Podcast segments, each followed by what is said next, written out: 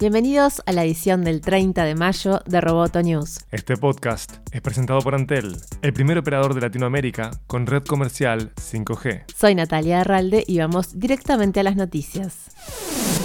Apple anunció un nuevo modelo de iPod luego de cuatro años sin hacerlo. La nueva generación de iPod Touch es básicamente un iPhone sin la función telefónica. La apuesta de Apple es volcarse a un público más joven con la oferta de contenido digital como música y juegos. Es más veloz, puede admitir llamadas grupales de FaceTime y aplicaciones de realidad aumentada. Apple también está utilizando el lanzamiento del producto para promocionar su próxima suscripción de juegos llamada Apple Arcade que anunció en marzo. alltså. Al enfrentarse tanto a una demanda antimonopolio como a una investigación formal de la Unión Europea, Apple se defiende de Spotify y otros críticos que denuncian que la compañía otorga una ventaja injusta a sus propias aplicaciones. En un apartado especial de su web, Apple publicó sus principios y prácticas del App Store, donde sostiene que su tienda de aplicaciones es un sitio en donde todos ganan, la empresa, los desarrolladores y los usuarios. En la comunicación, Apple subraya no solo que la App Store representa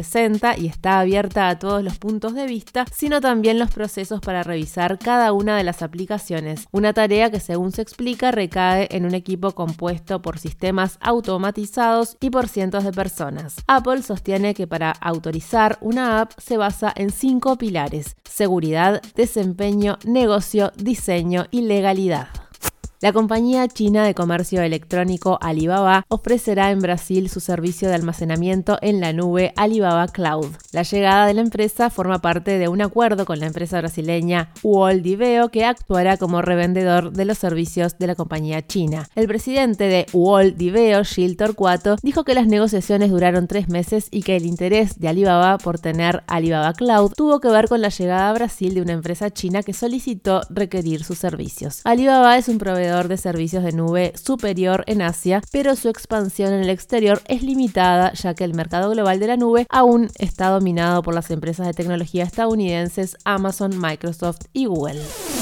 Roboto News es parte de Dopcast. Te invitamos a seguirnos en www.amenazaroboto.com, arroba amenazaroboto y facebook.com barra amenazaroboto. Roboto News fue presentado por Antel. Roboto News.